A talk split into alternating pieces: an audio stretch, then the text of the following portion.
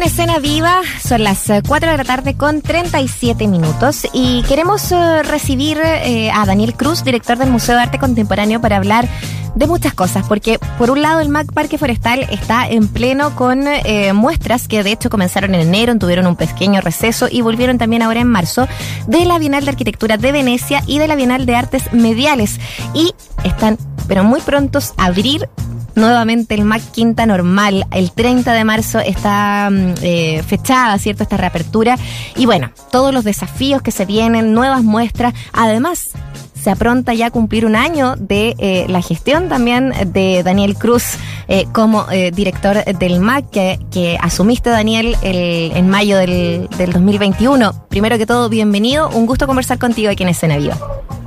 Hola Muriel, muchas gracias por la invitación. Muy contento de estar con ustedes y poder compartir eh, lo que hacemos en el MAC, en el Museo de Arte Contemporáneo de la Universidad de Chile. Oye, muy emocionados y emocionadas me imagino, como nos pasa a nosotros y nosotras acá que somos vecinos del barrio, eh, de poder reabrir Quinta Normal, ¿no? Eh, MAC Quinta Normal, que es un lugar precioso además, y además que eh, siempre ha sido muy semillero de, de, artistas que están creando, de jóvenes artistas que están mostrando, que están creando allí. ¿Cómo lo han tomado ustedes también pensar en esta reapertura? Sí, bueno, eh, como tú bien dices, nosotros somos un museo que tiene dos sedes, ¿no? Una de ellas está emplazada justamente en Quinta Normal eh, y estamos muy contentos porque llevamos ya un mes de montaje. Eh, concluimos con la apertura el, próximo 30, el miércoles 30 de marzo, así que todos invitados a las seis y media. Y justamente como tú señalas, ¿no? El, el, el MAC en su sede de Quinta Normal tiene un enfoque emergente, ¿no? Muchos jóvenes eh, futuros artistas con carreras que esperamos sean eh, muy interesantes eh, para poder seguirlos, digo yo, ¿no? Para poder reconocer también sus, primeros bocetos, sus primeras ideas, van a estar justamente en, en, tres exposiciones que vamos a estar inaugurando, como te decía, el 30 de marzo a las seis y media, ¿no? Oye, eh, y antes de pasar a las exposiciones de, de los dos MAC, de las dos sedes, porque está muy interesante eh, lo que está pasando en, y lo que va a pasar también en Quinta Normal y lo que está pasando en, en, en parque, em, eh, en el Parque Forestal, ¿no? pero primero también dejar un poco las, las impresiones tuyas en torno a las expectativas con las que tomaste este cargo acá hace, hace casi un año atrás. era un mundo distinto. además, plena pandemia. ¿Qué te, ¿Qué te pasa eh, a ti con esto también y cómo fueron eh, esas expectativas en ese momento?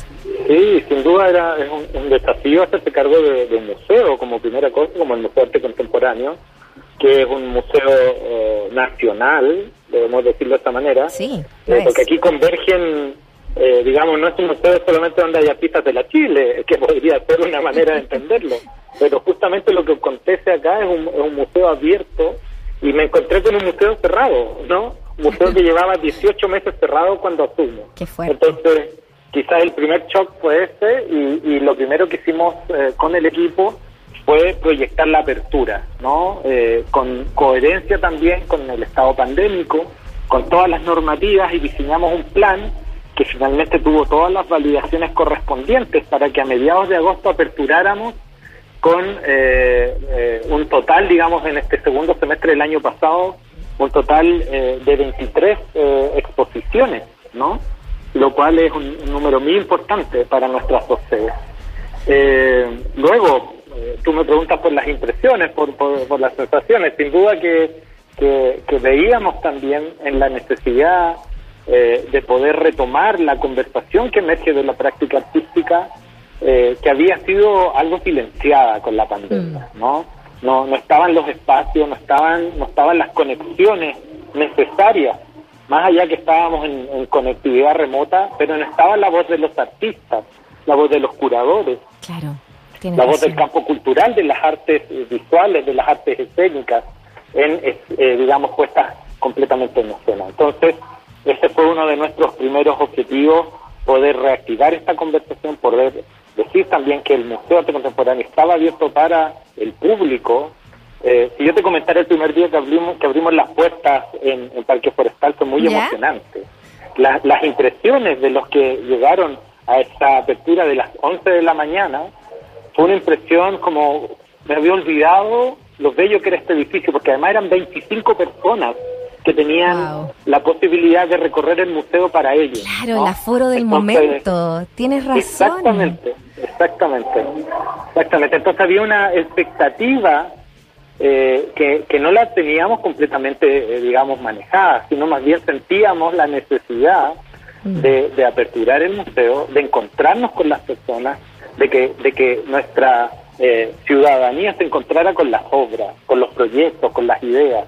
Y esto cuando acontece fue muy, muy, muy eh, interesante la lectura que nos empezaron a reportar también, ¿no? un edificio bello, qué bueno abrir, qué bueno ver obras, qué bueno eh, para el, eh, digamos, para el alma, ¿no? Eh, que estuvo en esta penumbra por tanto tiempo, ¿no? O sea, eso nos, nos lleva a pensar inmediatamente que el campo de las artes, digamos, el campo de la cultura, es algo muy necesario para el día a día, para poder vivir y poder también sobrellevar complejidades como también las buenas cosas.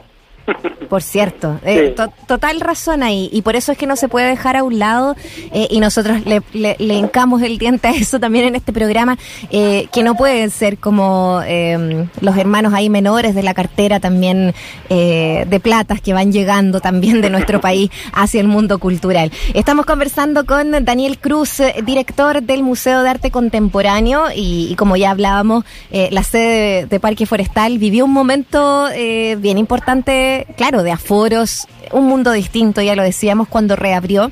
Tú nos contabas de lo que sucedió con la gente y ahora eh, estamos en una situación distinta a punto de abrir eh, Quinta Normal también y con la posibilidad de aforos ya prácticamente eh, ilimitado, entre comillas, dada la circunstancia de la pandemia, bien digo, pero, pero me imagino que eso abre nuevas, nuevos desafíos también. ¿En qué, cómo se plantea también este momento, dada la crisis sanitaria, eh, poniendo también ese contexto, eh, para la reapertura de un museo tan importante como el MAC?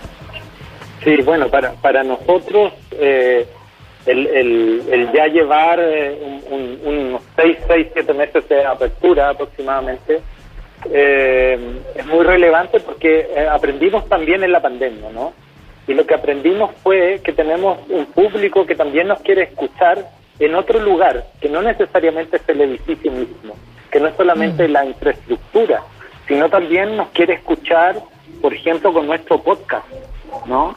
Que, que acompaña eh, en momentos que quizás no están específicamente destinados para eh, la cultura, ¿no? Te lo digo porque algunos me han dicho que llevan a pasear al perro y se conectan a nuestro podcast Irrupciones, que es un podcast que tiene ya 36 capítulos, y, nos escuchan. Por lo tanto, esa es una cosa que aprendimos y que no la vamos a dejar de lado, ¿no? Que justamente el entender que el museo ya no es solamente la infraestructura, los metros cuadrados, como decimos, sino más bien es una eh, necesidad de, de eh, permear lo cotidiano, permear el día a día, ¿no?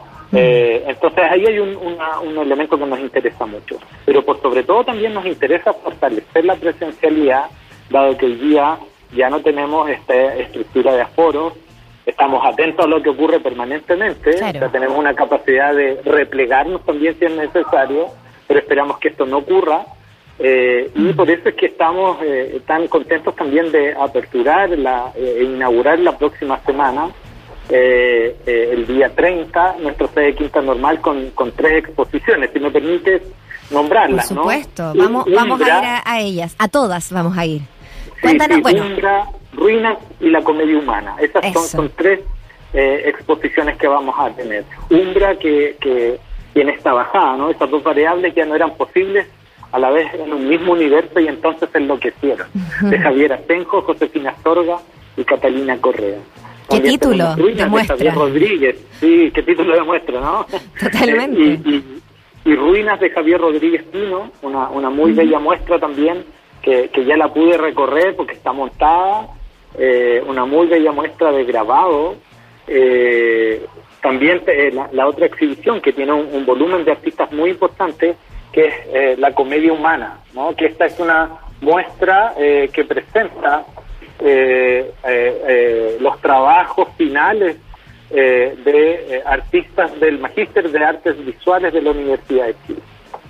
Oye, me encanta porque en esta, por ejemplo, en la comedia humana, además eh, veía que hace referencia también a este proyecto de Balzac, que quería escribir 137 novelas, alcanzó solo 87 eh, antes, de, antes de morir, eh, pero que en el fondo también tiene que ver con, em, con, cómo hacer también que cada uno de estos ex, ex estudiantes también ahí, coordinadas por Nuri González, puedan efectivamente también dialogar con, con cada una de las de, las formas y los formatos en los que están exhibiendo. Por otro lado, Ruina, silografía, grabados, tú nos decías, y, y, por otro lado, Umbra, que también eh, es es mezclar también eh, las, las, formas de entrega también de, del arte. Y quizás si lo, juntamos ahí con lo que está pasando en el Parque Forestal, en el MAC Parque Forestal, eh, la exhibición de la Bienal de, de Venecia 2021 estas imágenes también de la población José María Caro, eh, que a través Maravilloso proyecto. Qué increíble proyecto y también eh, está muy presente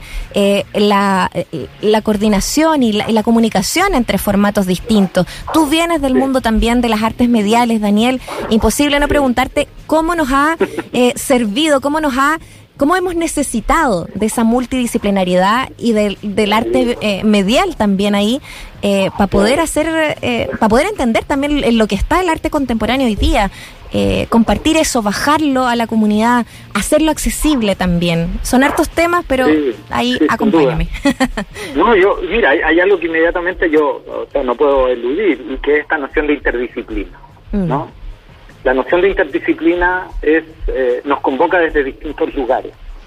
Y cuando digo nos convoca, no estoy hablando del campo del arte solamente, estoy hablando a, nosotros como sociedad.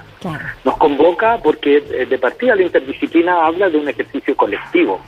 Y cuando hablamos de lo colectivo, inmediatamente hablamos de la colaboración. ¿no? Y estos son textos que en pandemia fueron muy necesarios. Mm. ¿no? Eh, y que las que hoy día la práctica artística, la práctica del arte contemporáneo está embebida en este lugar, ¿no? O sea, artistas que trabajan o que investigan con científicos, artistas que desarrollan nuevos modos o nuevas tecnologías de materialidades, nuevos, nuevos materiales, ¿no? Exploraciones eh, que van más allá solamente de los eh, elementos o, de las disciplinas habituales, ¿no? Mm o, digamos de, de, los testigos que nos han acompañado del arte en los últimos 500 años, ¿no? La escultura, eh, eh, como también la pintura, ¿no? O sea, estos desplazamientos que hay detrás, al hablar de interdisciplina, habla también de un modo de entender el mundo. Y para nosotros como Museo de Arte Contemporáneo esto es una clave esencial de entender por qué también somos el Museo Universitario de Chile, ¿no? Claro. Eh, eh, cuando decimos eso, no estamos diciendo solamente que somos un museo que pertenece a la Universidad de Chile, sino estamos diciendo justamente que nuestro museo está vinculado con la noción de desarrollo del conocimiento, con la extensión del conocimiento, ¿no? Y, ahí es donde aparece esta, eh, este número de artistas, y ahí me puedo detener un poquito si quieres en la Bienal de Arquitectura de Venecia, donde se cruza eh, el campo de lo histórico, el campo de la historia, de la narración, de los eh, propios vecinos de José María Caro, eh, como también la arquitectura, ¿no? El emplazamiento arquitectónico, la mirada sobre cómo, cómo convivimos, ¿no? Cómo, cómo hemos definido esta manera de, comprender nuestras propias corporalidades, nuestras propias formas de habitar.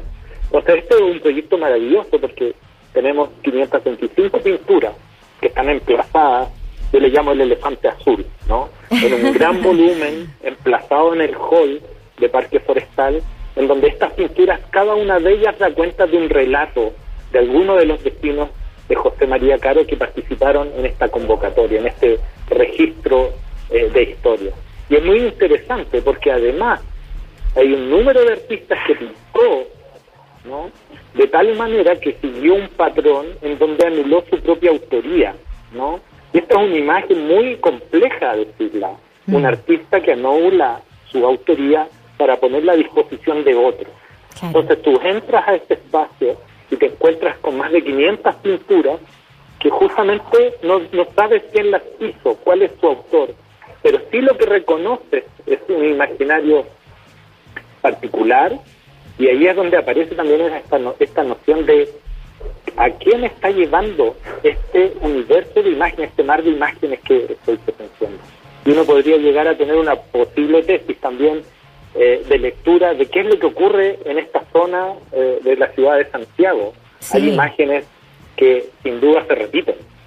Es que, es que eso es lo bonito también, Daniel, porque al final cuando tú entras a esta estructura que puede ser como una pieza, como una casa, como un elefante azul, como le dices tú, eh, que está ahí eh, en la mitad del MAC, y, y, ves estos 500 óleos eh, hechos por distintos, me imagino, artistas también ahí, sobre 500 testimonios de gente que ha vivido, y que, que a lo mejor está ahí también viva todavía en eh, la población José María Caro.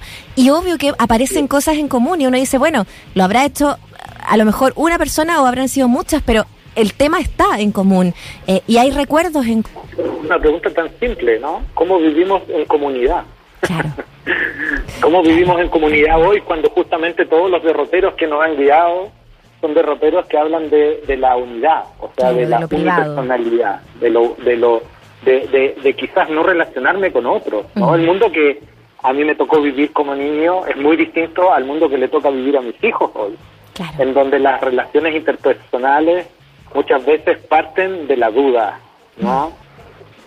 ¿Qué preguntas son estas, no? Son complejas. Son complejas. Un país que estamos tratando de repensarlo Tal Cual. Tan complejas como reconstruir eh, un país, que es parte de la idea de lo que estamos viviendo hoy día, el tiempo que nos ha tocado vivir. Daniel Cruz, director del Museo de Arte Contemporáneo, está conversando con Escena Viva ya para ir cerrando, se nos acaba un poquito el tiempo, eh, nos quedan tantas ahí quizás temas para poder conversar, pero parte de eso también es invitar a que vayan al eh, Maco Parque Forestal, que está abierto, y también desde el 30 de marzo a visitar las muestras que van a estar eh, y que ya nos comentaba Daniel eh, a través del de el MAC Parque mm, Quinta Normal eh, y para que puedan disfrutar también y, complementar, hacer uso. Y, y, qué sencillo lo que tú decías también. A lo mejor lo primero va a ser oye, qué lindos son estos lugares, qué, qué, rico volver a entrar. Algo tan sencillo como eso nos hace volver a hablar de comunidad, como recién comentabas, Daniel. Así que te agradecemos por ponernos estos temas nuevamente eh, aquí en Escena Viva. El museo vengan al vivo. Museo, vengan al museo, es gratuito, está abierto, tenemos horarios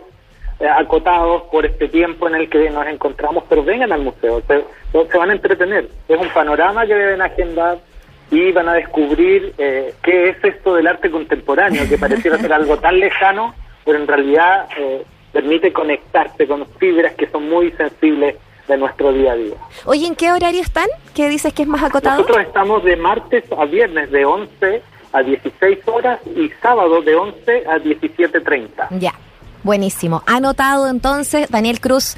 Eh, bueno, primer año casi, eh, así que felicitaciones también por estos desafíos tomados. Eh, estaremos en contacto. Muchas gracias. Gracias, gracias a ti. Un abrazo. Chao.